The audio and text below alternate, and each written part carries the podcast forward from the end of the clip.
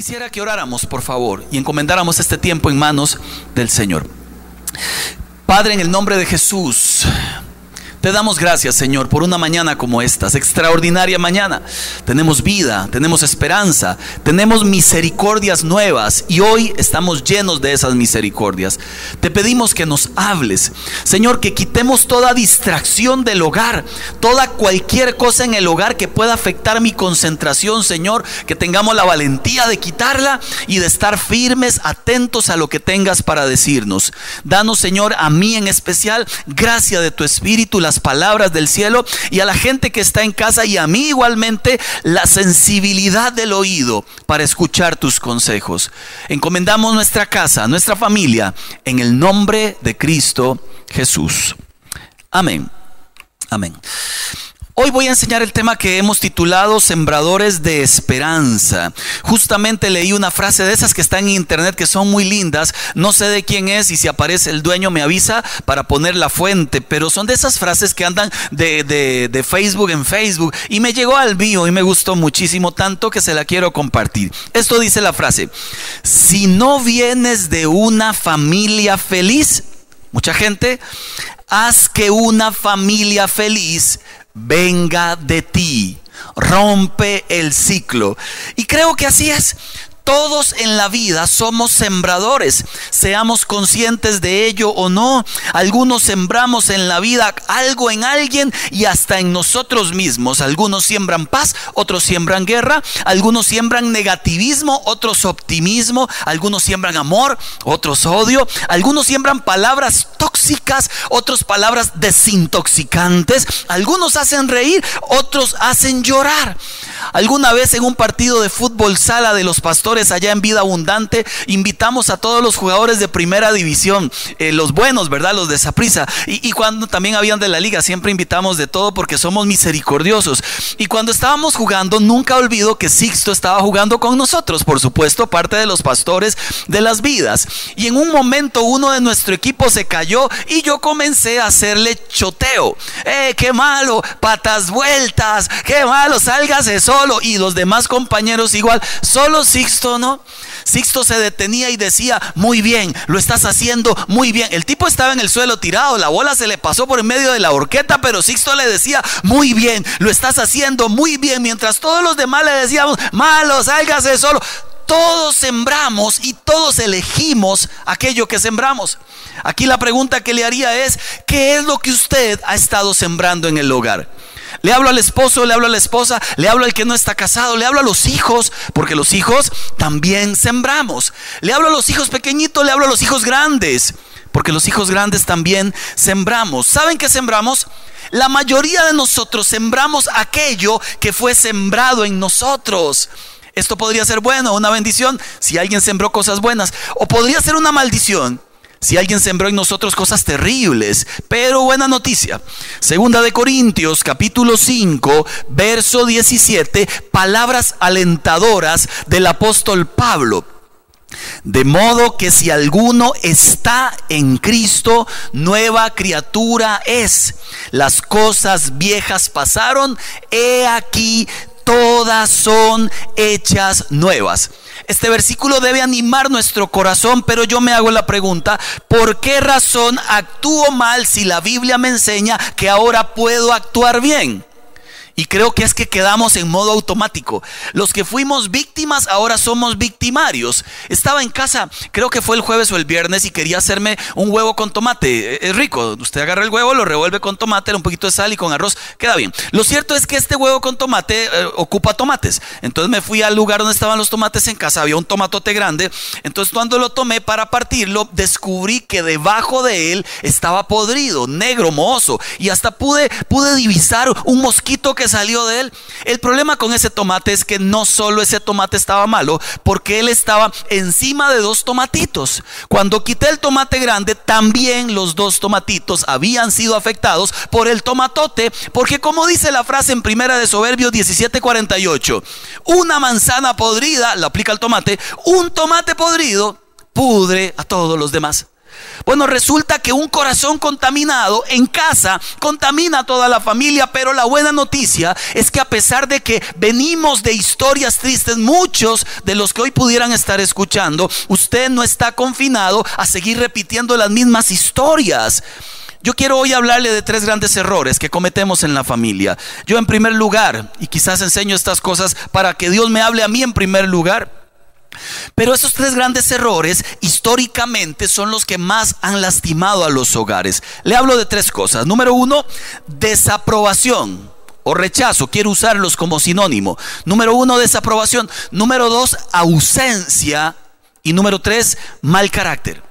Número uno, desaprobación. Número dos, ausencia. Y número tres, mal carácter. Tres monstruos que están destruyendo los hogares y que transmitimos esto de generación en generación. La desaprobación, ese constante rechazo del que ya vamos a hablar. La ausencia que están pero no están. O el mal carácter que tanto golpea y lo transmitimos una vez más a todas las generaciones. Miremos por favor el encargo que le hace el Señor al profeta Jeremías, encargo que quiero yo endosarle a usted hoy y endosarme a mí hoy. Está en Jeremías capítulo 1 del verso 9 hasta el 10. Lo dice así.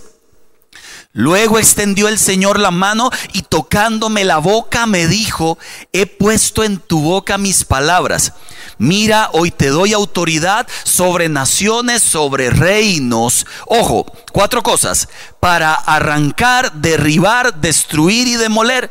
Y una vez que hemos arrancado, derribado, destruido y hemos demolido, ahora sí, construye y planta.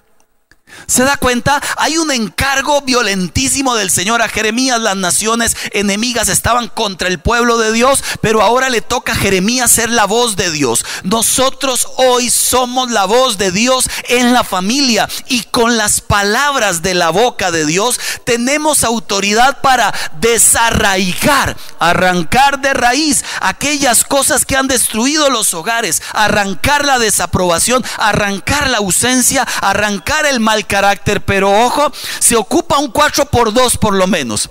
Digo 4 por 2 porque hay cuatro cosas que son indispensables hacer antes de sembrar las otras dos.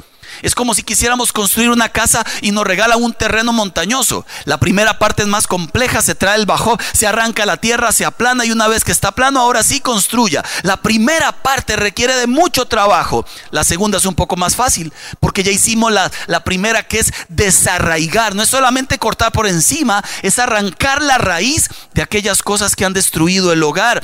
Y por supuesto ahora nos tocará plantar Sembrar lo que Dios nos ha enseñado que debemos sembrar. Hoy le hablo a los papás que lo han hecho muy bien, para que entonces todavía lo sigan haciendo mejor.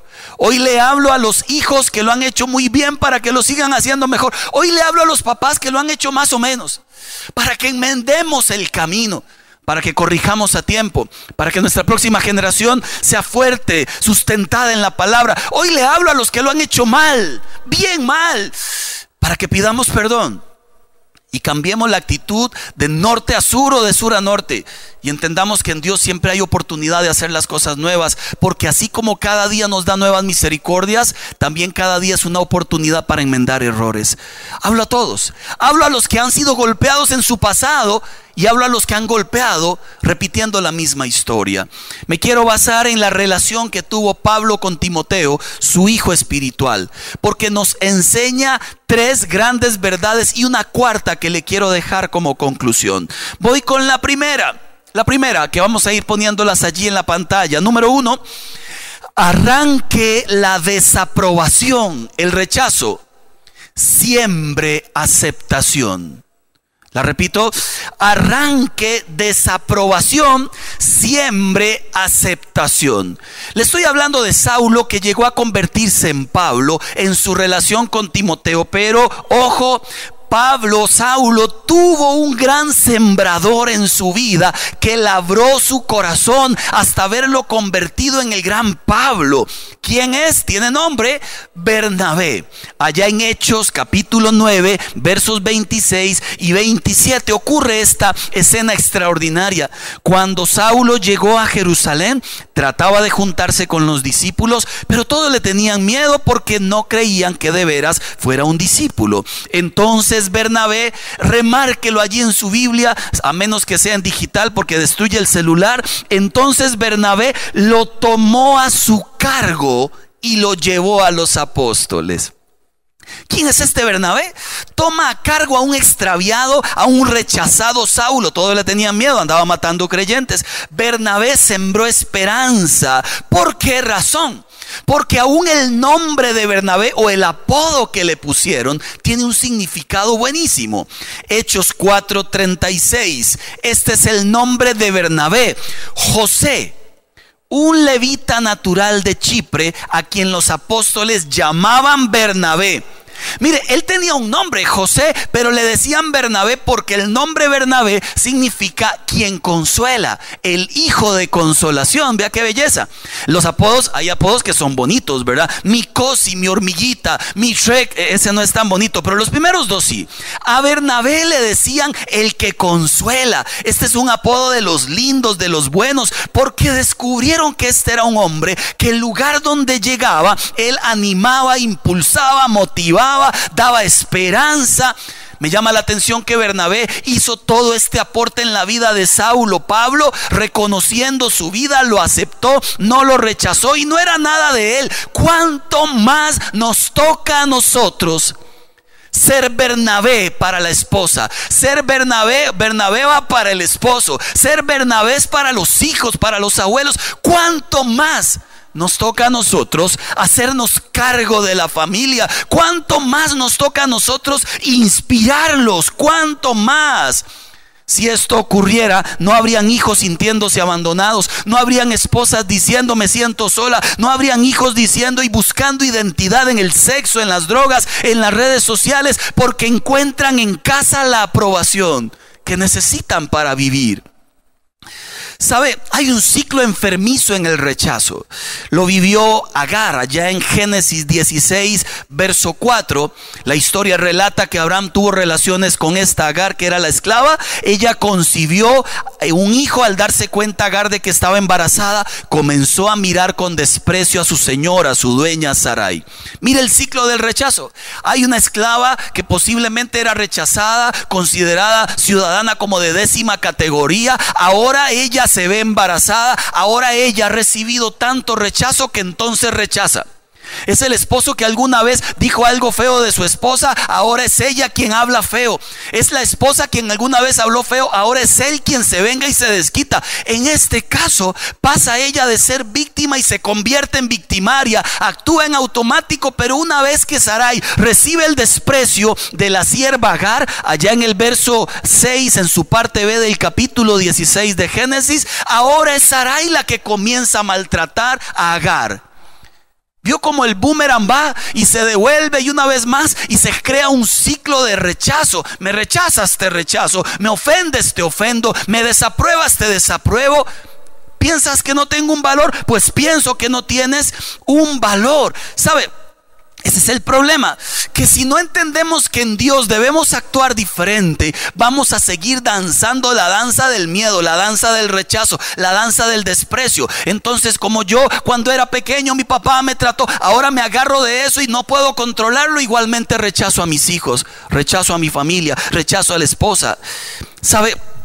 Se desaprueban con palabras, se rechaza con caras, con comentarios, se desaprueban aspectos físicos de los hijos, del cónyuge, que feo, dientón, frentón, gordo, flaco, el bullying que nos hacen o que hacen, al final lo terminamos creyendo y nos terminamos autorrechazando nosotros. Se desaprueban logros, podías dar más, no es suficiente lo que haces, se desaprueban decisiones, nada de lo que haces sirve. Se desaprueba cuando comparamos. Mira a su hermano, usted debería estudiar como él. Se desaprueba hasta esposos comparando a la esposa con la mamá. ¿Ha escuchado esos casos? Es que mi mamá sí cocinaba rico y la esposa le dice, casate con tu mamá. ¿Por qué razón ocurren esas historias de terror? Por la tanta desaprobación que hay en el hogar. Se desaprueba entre broma y broma y como decía proverbio aquel, entre broma y broma la verdad se asoma grupo de amigos y él habla mal de la esposa. Y dice frases como, esta que no entiende nada, ja, no se da cuenta del daño que está haciendo. Grupo de amigos, viene el hijo, usted sabe lo que hizo mi hijo ayer, ¿a quién le importa eso? Y el hijo está escuchando toda la broma, toda la burla delante de los amigos de papá sintiéndose empequeñecido, sintiéndose despreciado. Se desaprueban los esfuerzos cuando él o ella han hecho todos los quehaceres del hogar y más bien, más bien somos groseros. Se desaprueba cuando él o ella vienen del trabajo y se han esforzado y ni siquiera hay un reconocimiento. ¿Sabe? Encontré en un mall alguna escena curiosa. Iba a pagar una cuenta allí en el mall cuando, cuando veo a un hombre en una caja tratando de pagar una computadora, pero, pero hay un problema en la caja. El chico que, el que está en la caja lo ve, hace un burumbún, detiene la compra y, el otro decía, esto no es mi culpa. Yo me asomé, ¿verdad? Como, como para, para estar orando, ¿verdad? Uno se asoma para estar orando. Entonces yo me asomé para ver cuál era el problema y descubro que el muchacho que está comprando una computadora tiene un chuzo de computadora pero baratísima. Claro, el hombre había ido por las computadoras, le arrancó el código de barras a una más barata y se la puso a esta. Entonces cuando iba por la caja, había una computadora, no sé, de un millón de colones que valía 200 mil. El muchacho avispado de la caja dijo, oh, oh, eso no, eso no, eso está mal marcado. El otro dijo, no es mi culpa que ustedes lo hayan marcado mal, pero habían cámaras. Entonces se veía cuando él arranca el, código de barra, lo pega a la otra y llega con la caja. Eh, se grabó todo. Pero había alguien avispado que en la entrada detectó que le habían cambiado el precio y dijo, eso no vale lo que usted dice, tiene otro valor. Le pregunto, ¿quién te cambió la etiqueta? ¿Papá, mamá? ¿Un tío, un abuelo? Con el daño que hicieron, con el abuso que recibiste, con las palabras groseras? ¿Quién te cambió la etiqueta y te hizo creer que tu precio era otro? Ocupamos gente avispada en estos tiempos y enseñar a nuestros hijos y hablar con las esposas y los esposos y los abuelos y volver a recordarles que el precio que tienen es la sangre de Cristo. No importa quién le haya intentado cambiar la etiqueta. El problema nunca será quién nos cambia la etiqueta. El problema es que nosotros nos la dejemos y vivamos con ese valor. Por eso es importante entonces entender cuál es el daño que produce la desaprobación. Una persona desaprobada ahora buscará aprobación como adicto hipersensible. Todo lo que anda haciendo es para que la gente se lo reconozca y habla de su matrimonio y habla de lo que ha logrado y habla de lo que sabe, porque él necesita que alguien le diga, wow, sos muy especial. Alguna vez se lo conté que en la escuela estaba yo eh, en la escuela, no me acuerdo, primer grado y repartieron las notas, mi madre no pudo ir a recogerla, estaba trabajando, no tenía papá, entonces con una cartita, entrégasela a mi hijo, me la entregaron a mí y yo mismo dije, wow, qué bueno que sos, Marco. A la par mía había un compañero que le costaba, pero en serio, él era de 70 y yo de 98 para arriba, para gloria de Dios. Si me pone un guau, se lo agradezco. ¿Sabe qué pasó? Que, que, el papá de él llega, yo miro la escena, el papá lo abraza, lo tira para arriba, saca no sé qué, le da un regalo, lo felicita, yo me emociono y dije, él es más bruto que yo. Perdón, fue lo que dije. Entonces corrí a mi maletín, saqué mi nota, busqué a este señor que no sé quién es y le dije, porfa, ve a la mía. Solo me faltó decirle, la mía es más buena que su hijo. El Señor, con ojos de misericordia, me miró, me hizo así, ah, muy bien, muy bien, y volvió a abrazar a su hijo. Yo quería que el abrazo me lo diera a mí. Por eso luego recuerdo que andaba por la escuela y el colegio tratando de ser el mejor en básquet, tratando de aportar en cada comentario que hacía el profe, tratando de ser el mejor en fútbol sala, hasta presidente quedé. Señor presidente me llamaban. Todo por un deseo de aprobación. ¿Cuántos, cuántos gentes de barba y bigote ve usted en ese plan? Ellos fueron niños también. ¿Cuántos niños ve usted en su casa que les falta aprobación? Ellos serán grandes y posiblemente repetirán esto mismo si no corregimos nosotros ahora algo. La gente crece con un concepto diferente. Algo tengo malo. La gente crea, un mundo aislado, frío, distante. Además sienten que nadie les va a amar y hacen todo para ser reconocidos. Es necesario traer de vuelta a casa el reconocimiento.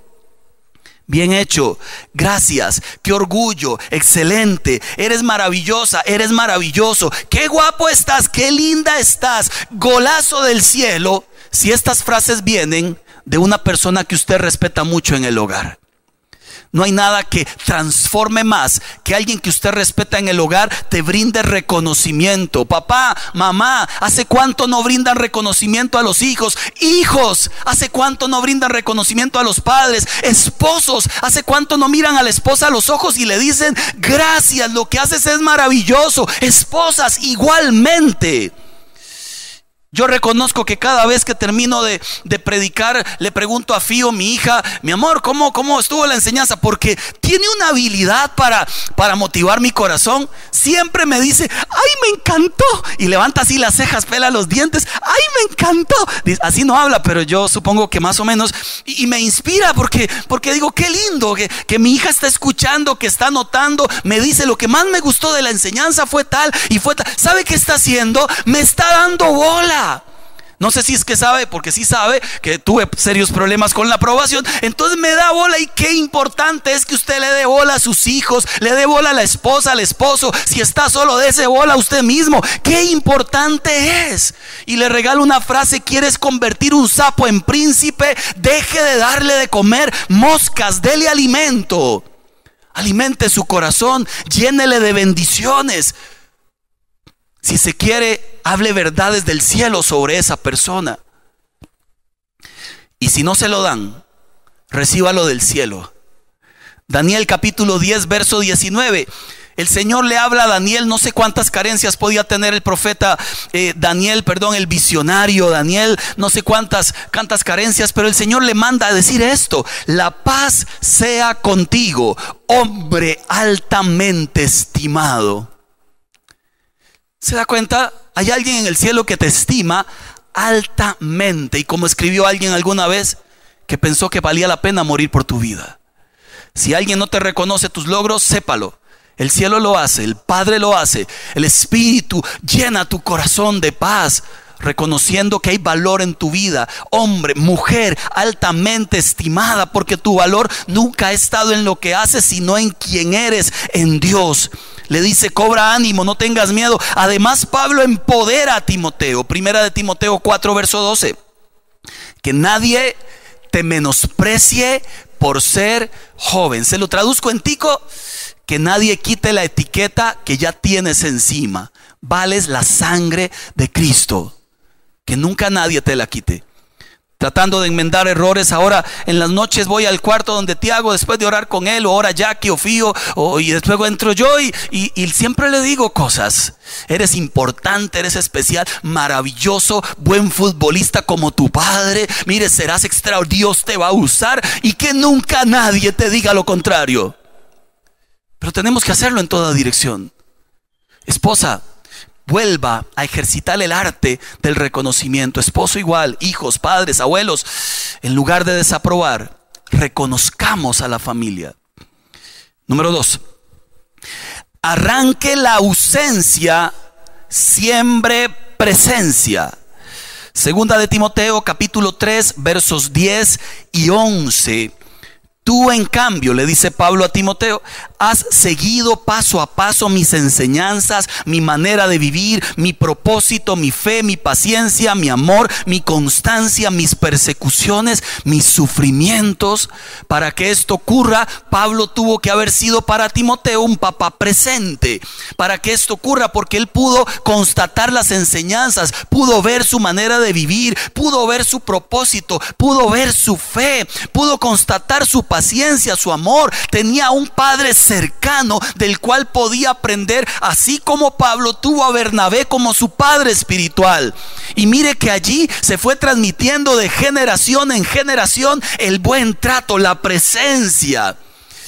En un campamento de chicos hice una encuesta que la he llevado a muchas iglesias y que la hice hace una semana a toda la juventud de esta iglesia. Les pregunté, ¿qué es lo que más resienten de sus padres? Y si pudieran cambiar algo, ¿qué cambiarían? El 70% de ellos casi escribió que esté presente. Porque algunos decían, no es que no está, es que está en casa, pero no está. A esa se le llama la ausencia con presencia. Ella está, él está, los hijos están, pero cada quien está en su mundo. Están, pero no están. Y están los peores todavía, no sé qué es más, más grave, los que del todo no están. Nunca se desaparecieron. Padres irresponsables que solo engendraron y se desaparecieron sin darse cuenta de cuánto ha lastimado eso a los hijos. Ni siquiera el esfuerzo por llamarlos. Ni siquiera el esfuerzo por enviar dinero, a menos que se los obliguen con una pensión. Lo cierto es que la ausencia está destruyendo hogares. Les doy dos ejemplos para que vea que no le hablo desde la trinchera de él, familia modelo, le hablo desde la trinchera de, vieras cómo nos cuesta también. Ahora que hicimos grabaciones en casa, yo, yo reconozco que yo soy un poquillo intenso. No me juzgue, juzguese usted, por favor. A mí que me juzgue el Señor. Soy un poquillo intenso.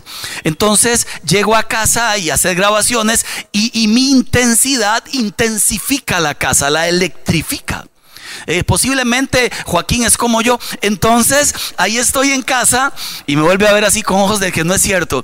Es como meter un bajop en la sala no cabe. Es muy duro, muy fuerte, hace de todo, pero no cabe en la sala. Y yo soy ese bajop en la sala. Muy duro, muy fuerte y hago de todo y me muevo y muevo la palanca y ¡juá! ya quebré algo. Y muevo la llanta y ¡juá! ya quebré algo. ¿Qué es lo que hago? Que altero a todo mundo, corra, fío, calla más, póngale más, eh, silencio. Eh, me pongo en ese plan. En algún momento Jackie, después de varios intentos, me dice, eh, mi amor, ya cálmese. ya, mire, está poniendo loco a todo mundo. Y, y yo dije entonces, el desaprobado, ¿verdad? De toda la vida. Entonces dije, ah, ok, en esta casa nunca más haré una grabación. Ahí se me salió la infantilería y toda la huilada y todo lo que usted quiera. Pero dije, ahora que le duela. Mire, yo pensé que les iba a doler, más bien celebraron. Oye, claro, yuyu, hacían gloria a Dios. Tú escuchas nuestras oraciones, Padre. Entonces me vine a la iglesia a hacer las transmisiones porque dije, en casa no soy apreciado. No es que no sea apreciado. Es que uno debería volver a casa. Y antes volver a casa significaba volver a casa. Uno debería volver a casa para estar con la familia. Me pasa con las prédicas. Vuelvo a casa a terminar prédicas. Entonces, en lugar de disfrutar con mis hijos, con mi esposa, paso haciendo una enseñanza. Muy lindo. ¿Cómo seré recordado? Bueno, como alguien que hacía prédicas. Yo no quiero ser recordado así. Quiero ser recordado como el papá que estaba en casa, que no era un adorno más que no estaba siempre tan ocupado como para no darnos espacio a nosotros. Quiero ser recordado como aquel que jugaba, como aquel que, que disfrutaba la familia. Quiero ser recordado como aquel que entendía que volver a casa significa volver a casa. Cuando el padre es presente, según las estadísticas de fathers.com, logra en los hijos que se desarrollen mejor intelectualmente, cognitivamente, que sean más sociables. Cuando los padres son presentes, aunque sea uno de los dos, logran que los hijos tengan mayor autocontrol ante las adicciones. Cuando están presentes, sufren menos de dificultades en la adolescencia, elevan su calidad de notas, no se ven involucrados en grupos criminales. Cuando los padres están presentes, tienen una raíz enorme y no necesitan andar buscando sexualidad ni confundida, ni emocional, ni andan depresivos ni ansiosos, las alteraciones de sueño se van, las pesadillas y terrores nocturnos se van, porque en casa tenemos gente que nos protege y sienten seguridad. Un padre presente, una madre presente, primero conocen a Dios y luego transmiten a Dios a los hijos. Asumen el rol como Pablo con Timoteo, mi verdadero hijo en la fe, bendicen, aconsejan, instruyen, impulsan. Me gusta primera de Timoteo 4:14 el encargo que le da Pablo a su hijo espiritual. Le dice, aviva, ejercita el don de Dios que recibiste. Ahí salió el versículo. Casi. Ejercita el don de Dios que recibiste mediante profecía. Inspira a sus hijos. Quisiera que Veamos este video, por favor. Lo había puesto hace un tiempo atrás, aquí exactamente hace siete años más o menos. Es de una publicidad, pero ignoremos la publicidad. Eh, al final lo que nos interesa es el contenido. Hacen un proyecto social donde encierran a chicos en un salón y les hacen preguntas acerca de qué desearan para de regalo en Navidad. Pero estas son las respuestas y todas me parecen extraordinarias. Producción, por favor.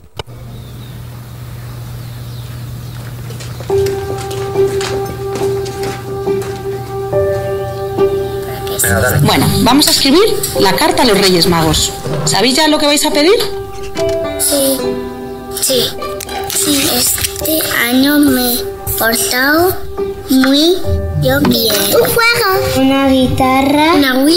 Esto, esto, esto y esto. Y un unicornio que huele punta con punta. Estas las dejo aquí para mandárselas a los reyes. Y ahora vais a escribir otra carta.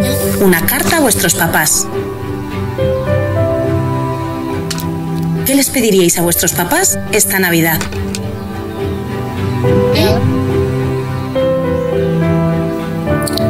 Eh,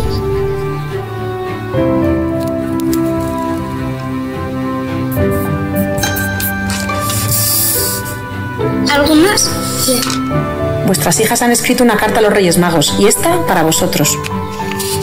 Queridos papás, Quiero que estés más tiempo conmigo, que hagamos más experimentos en casa. Me gustaría que nos hagáis un poco más de caso. me gustaría que Cenarais más con nosotros. quiero que me hagáis cosquillas. Y que les leamos un cuento. Quiero que estemos un día juntos. No puedo. Quiero jugar, mamá. Que juegues conmigo, vaqueros. ¿Quieres jugar más al fútbol conmigo? ¿Os sorprende que os pidan esto para Navidad?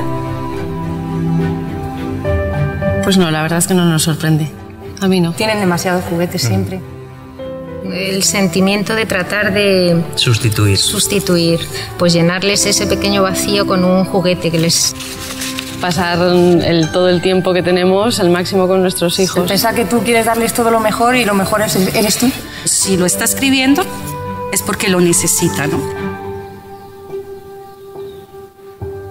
Si solo pudieras enviar una de las dos cartas, ¿cuál enviarías? ¿La de los Reyes Magos o la de papá y mamá? Uy, es una pregunta muy difícil. Mm,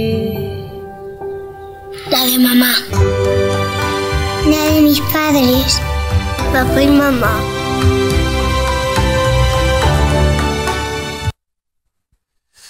Rescato de este video una frase extraordinaria. Tú quieres darles lo mejor y lo mejor eres tú. Y olvidamos eso. Hijos quieren darle lo mejor a sus padres, eres tú. Esposo quiere darle lo mejor a la esposa, eres tú. Esposa, eres tú. Y nos olvidamos de ese pequeño detalle. La gente hoy demanda tiempo, quiere tiempo, porque es a través de la relación personalizada donde las relaciones de, verdad se vuelven significativas, buenas. Y número tres, termino con este. ¿Cómo vamos hasta ahí? Más o menos bien, con desafío en el corazón. Número tres, arranque el mal carácter, siembre paz. Una pregunta que me golpeó a mis 21 años. ¿Qué más vieron tus padres? ¿Qué, qué más vieron de tus padres? ¿Demostrarse amor o discutir acaloradamente? Mira, el 90% de los que estábamos en esa reunión dijimos lo mismo, eh, eh, discutir acaloradamente. Los vimos poco amarse y mucho discutir. Y al final, no, no, yo lo vi en los 21 y dije, qué feo, yo no voy a repetir eso, pues delante de mis hijos he discutido con Jackie acaloradamente. Y si hoy les preguntaran a ellos, responderían lo mismo, marcados con una mentira, pero podemos ahora vivir sin esas mentiras. Dice Primera de Timoteo capítulo 1 verso 13. Anteriormente yo era un blasfemo, un perseguidor, un insolente, pero Dios tuvo misericordia de mí porque yo era un incrédulo y actuaba con ignorancia. Anteriormente era ma- mal encarado, actuaba mal, trataba mal, ofendía a la familia, denigraba a la familia, hablaba con palabras soeces, decía cosas feas, pero una vez que le entregué mi corazón a Cristo, comencé a trabajar el mal carácter. Eso es más o menos lo que está diciendo Pablo. Y creo que esta, este antes y este después debe verse en nuestras vidas y si no algo estamos haciendo mal. Hay una frase que rescato a lo largo y ancho de toda la palabra que, que sale a relucir en cada historia y se la quiero compartir. Ya no soy esclavo de mi herencia pasada. En Dios puedo y debo vivir diferente. No la quiten, porfa, la gente de Produ. Quisiera que en casa usted la pueda decir duro, duro, convencido de que ahora puedes vivir algo diferente. Cuento 3, 2, 1. Ya no soy esclavo de mi herencia pasada. En Dios puedo y debo vivir diferente. Porque quizás, y si no lo estamos haciendo y seguimos con los arrebatos de ira, con la furia, no estamos entendiendo dos cosas. La primera se encuentra en Gálatas capítulo 5 y versículo 20. El apóstol Pablo escribe a los Gálatas una lista de pecados y luego escribe este en medio de esa lista y le llama arrebatos de ira y termina la frase en, Gálatas 5 diciendo, los que viven de esta manera no entrarán en el reino de los cielos.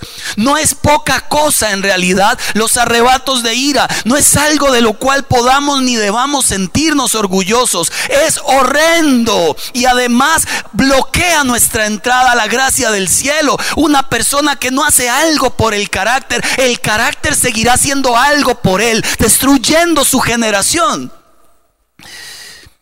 Arrebatos de ira, además, mire el daño que produce. y me quiero basar en, en Jonás, que era un hombre enfurecido piensan que el mundo está en su contra y que todo lo que hacen todos es algo personal, pagan un precio más caro. Mire lo que hace Jonás, termina pagando el precio tres veces más caro de lo que le costaba ser obediente, porque la gente enojada paga precios altos. Ignora la voz de Dios sabiendo lo que Dios le dice, hace lo contrario. Pone en peligro a otros. Alguien enfurecido a los que más ponen peligro es a la gente que más ama. Es insensible Duerme cuando debería estar orando. Además, culpa a todos. Voy a explicarles cuál es el problema de, Jonás. En primer lugar, él se enoja por culpa del encargo que le hacen. Él se enoja por culpa de cómo es la gente de Nínive. Él se enoja por el arbolito que se lo comió el gusano y se enoja por el gusano. Él se enoja con Dios porque es bueno. Esta es la frase célebre de quien vive en furia. Yo me enojo por culpa de todos. Nunca es mi culpa, es la culpa de todos. Además vive en insatisfacción.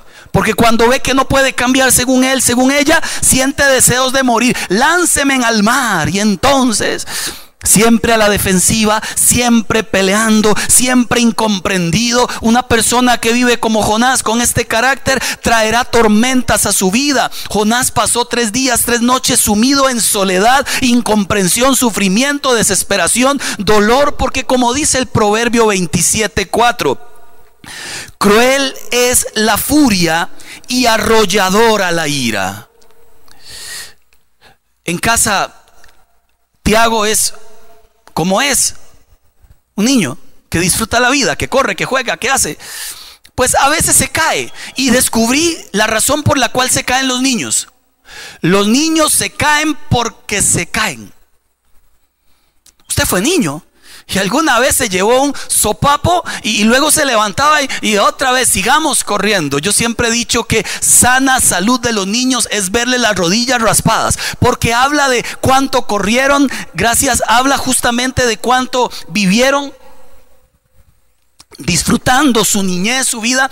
Pues Tiago hace unos tres meses atrás se cayó ahí en la sala, va corriendo con sus mediecitas, chocó contra una pared.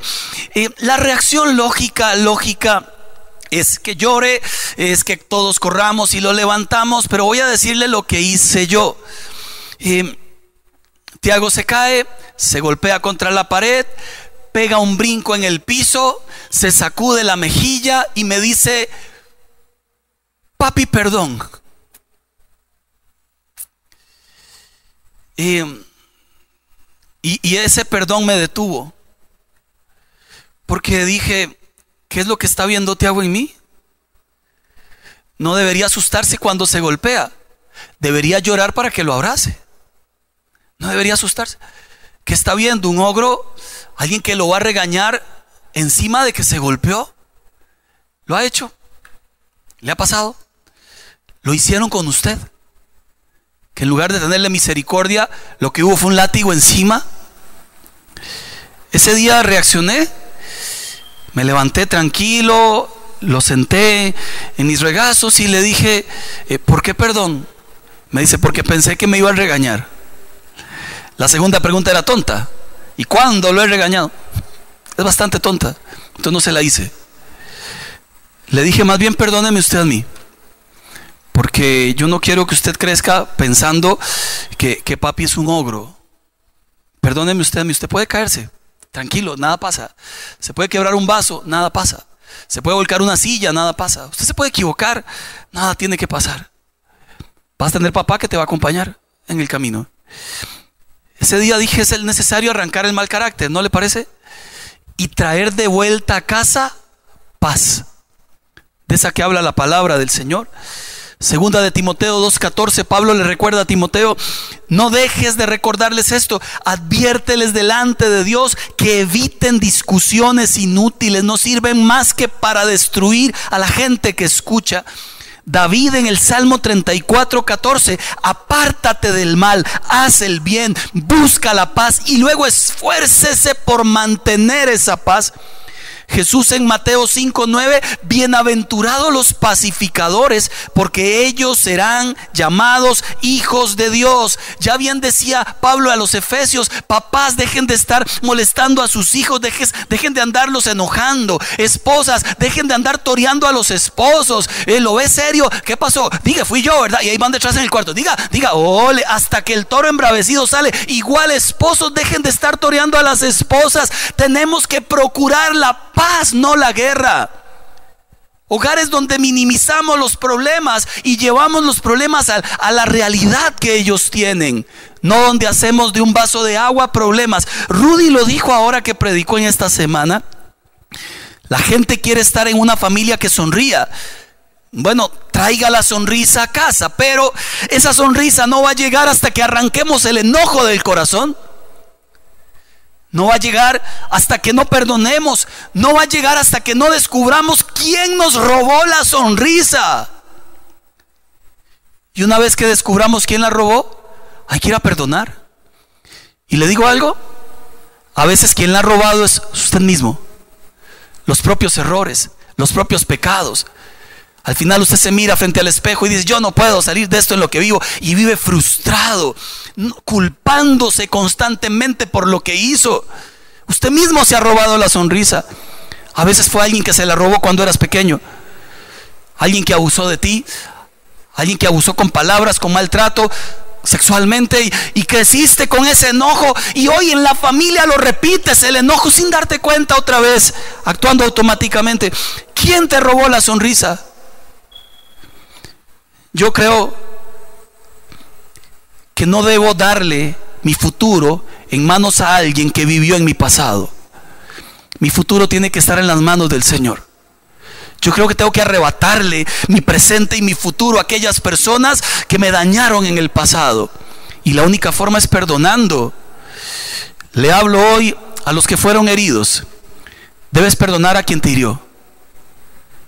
Entiendo que fue duro y comprendo que no es lindo el recuerdo mientras hablo de esto.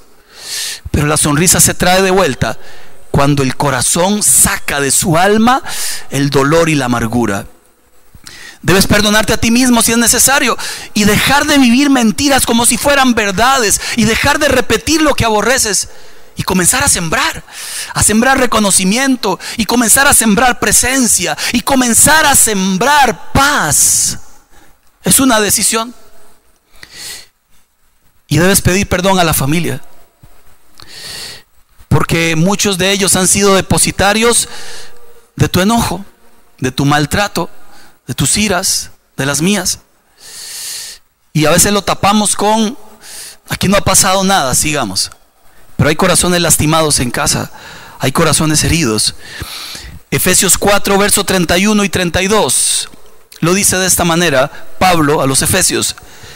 Líbrense de toda amargura furia, enojo, palabras ásperas, calumnias y toda clase de mala conducta. Por el contrario, sean amables unos con otros, sean de buen corazón y perdónense unos a otros, tal como Dios los ha perdonado a ustedes por medio de Cristo. Los duelos se viven, se lloran, no se cargan. Y hasta que no arranquemos el duelo del corazón con la ayuda de Dios, la sonrisa no estará en el hogar. Necesitamos traer la sonrisa al hogar, necesitamos perdonar. Y a manera de conclusión, cuatro, número cuatro, arranque la comodidad y en su lugar siembre un legado de amor. Hay dos palabras interesantes que se han usado como sinónimos, pero pudieran tener una gran diferencia. La primera de ellas es herencia. Una herencia es algo que a usted le dan y usted lo puede guardar, multiplicar o despilfarrar. Que le da una herencia económica y al otro día puede que no esté. Pero un legado es ese algo que a usted le dan, pero es prestado. Porque usted ese legado lo traslada de generación en generación, en generación, como en las películas esas de románticas, donde sale el anillo de la bisabuela que se lo dio a la abuela, que se lo dio a la mamá, que se lo dio a la hija. Ahora la hija tiene una hija y le dice, hija, este anillo ha, pasado por cuatro generaciones generaciones. Y cuando te cases, mire, esa historia, eso es un legado. Nosotros necesitamos crear legados de amor que no queden y mueran en mi generación, sino que lo que yo siembre en la familia pase de una generación a otra generación a otra generación. Y no puedo más estar pasando el maltrato ni la ausencia. No puedo más permitirme estar pasando de generación en generación basura. Hay que sacar la basura. Segunda de Timoteo capítulo 1 verso 5. Lo dice de esta forma. Me acuerdo de tu fe sincera, pues tú tienes la misma fe de la que primero estuvieron llenas tu abuela Loida y tu madre Eunice, y sé que esa fe sigue firme en ti. ¿Se dio cuenta? Hay una abuela que se llama Loida. Tenía fe. Se la transmitió a su hija Eunice y Eunice se llenó de esa misma fe y se la transmitió a su hijo Timoteo y se llenó de esa misma fe. Ahora Timoteo es pastoreado por Pablo y transmite esa misma fe a miles y miles de personas. ¿Cuántas generaciones han pasado desde Timoteo hasta hoy? Y hoy seguimos aprendiendo de Pablo y de él. Lo que siempre es bueno se repetirá en la primera, segunda, tercera y cuarta generación de los tuyos. Lo que siempre es malo también en casa yo valoro muchísimo el esfuerzo que hace Jackie y Fío eh, por formar a Tiago. ¿Qué hacemos? Pero, pero les doy un plus a ellas. Le enseñan a leer la Biblia, en las noches oramos, a veces uno, a veces otro. Pero Jackie le enseñó la oración del Padre Nuestro. Se la enseñó hace ratillo. A veces ora Fío, a veces ora Jackie, a veces oro yo, a veces ora Tiago. Esta vez eh, le pedimos a Tiago que orara, pero Fío lo grabó. Entonces quisiera un poco y hablando de siembras que tienen sentido para el resto de sus vidas, quisiera ponerle un pedacito del video de la oración de mi hijo, si me lo permite, por favor. Producción, si lo tienen listo. Señor, gracias por este día. Guárdanos, protégenos, cuídanos, bendice a todos y guárdanos tu palabra dice, paz me acostaré y asimismo dormiré, porque solo tú me haces vivir confiado, Padre nuestro que estás en el cielo. Santificado sea tu nombre, venga a nosotros tu reino y hágase tu voluntad, en la tierra como en el cielo. Danos hoy el pan de cada día y promete este perdona nuestras ofensas como perdonamos al que nos ofende no nos, eh, no nos dejes caer en tentación, líbranos del mal, porque tuyo es el reino, el poder y la gloria también por los siglos de los siglos, en el nombre de Jesús. Amén. Amén. Gracias, amor. Lo decía anoche y lo digo hoy. Uno ve a un chico de seis años orando así y uno dice, familia modelo perfecta, no, no, familia que la pulsea, que le cuesta, que no es fácil. Familia que ha tenido sus desavenencias, que ha tenido sus errores. Eh, Eric, no escucho. Familia que le ha pulseado, que ha llorado y que ha reído, que ha hecho algunas cosas bien y algunas otras mal. Pero creo que tenemos una, una consigna para siempre y esta consigna es que nuestras generaciones no repitan las malas historias que muchos de nosotros vivimos y repetimos. Que nuestras generaciones sean diferentes, sólidas, fuertes. Hoy más que usted se sienta culpable allá en casa, no se trata de eso. Más que se sienta culpable, pues yo esperaría que nos lleve a una conciencia, a un arrepentimiento genuino. Y si hay culpa, que sea una culpa para cambio. Y si hay dolor, que sea un dolor para enmendar. Y si hay tristeza, que sea una tristeza para hacer todo lo que tenga que hacer. Pero dejar de repetir las mismas cosas que tanto han dañado.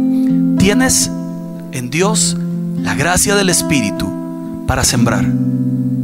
Presencia, reconocimiento, paz. Tienes en Dios esa gracia del Espíritu. Y las familias hoy necesitan un Jeremías capaz de desarraigar lo malo y capaz de sembrar lo bueno. Yo quisiera que dedicáramos unos momentos a orar por la familia. Antes hay un pedacito de una canción que van a cantar los músicos. Entonces tome a su familia ahí. Primero, abrácelos. Y ya vamos a orar por perdón, vamos a orar por transformación, por misericordia por la gracia del Señor sobre las familias.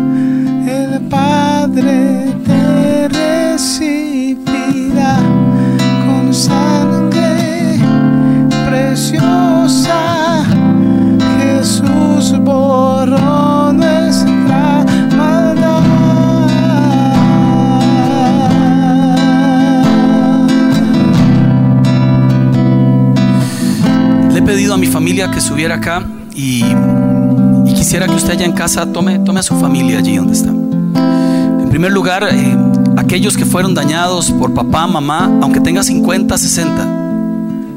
Porque mientras hablo de estas cosas, algunos lo recuerdan y, no, el recuerdo no es grato. Algunos sí. Algunos recuerdan a papá, mamá y, y le agradecen muchísimo. Otros recuerdan algunas cosas con dolor. Si usted ha tenido alguna historia en familia difícil, eh, pasada, traiga la sonrisa a casa y perdone. Si usted ha cometido muchos errores, eh, perdónese en el nombre del Señor y, pida perdón a la familia. Porque al final se trata de enmendar y de construir una nueva historia diferente. Abrace a su familia ahí en casa, por favor, y oremos juntos. Padre, en el nombre de Jesús, queremos primero sacar el dolor de aquel daño que alguien nos hizo, de aquellas palabras groseras, de tanto rechazo, ausencia, que no estuvo quien tenía que estar, de tanto maltrato, Señor. Queremos volver la sonrisa a casa y perdonar a papá, mamá, abuelos, perdonar a tíos, tías, perdonar a aquel que dañó y no tenía que dañar, que, que desaprobó y más bien debía reconocer. Hoy te perdono en el nombre de Jesús, sea quien seas. Y también aprovecho tu perdón, Señor, para perdonar mis propios errores. Hoy me arrepiento de todo corazón, de todo lo que he hecho mal. Y acepto tu perdón, Señor. Y perdono mi propia vida en el nombre de Jesús y pido perdón a mi familia. Es el pedacito de cielo que me diste aquí en la tierra, Señor. Que a veces no cuido, que a veces no protejo. Pero hoy te pido, Señor, la sabiduría para en adelante sembrar lo que debíamos que haber sembrado hace años, para reconocer, para estar presentes y para traer paz al hogar. Que la sonrisa vuelva al hogar, que la bendición vuelva al hogar, que todo aquello que tú no has puesto allí y todo plan del diablo sea arrancado de nuestro hogar en el nombre de Jesús y en su lugar tu Espíritu Santo en su plenitud nos llene, nos abrace y nos transforme, Señor. Así oramos dándote a ti, Padre, toda la gloria y toda la honra y a tu Hijo Jesús. Amén, amén, amén. Puede, iba decir, puede besar a su esposa y a sus hijos. Se me escapó uno. Amados de Dios, gracias por esta semana extraordinaria que hemos tenido. Gracias por acompañarnos todos los días allá en sus hogares. Un gran abrazo de codo y que la paz del Todopoderoso esté con todos ustedes. Se les quiere mucho. Bendiciones.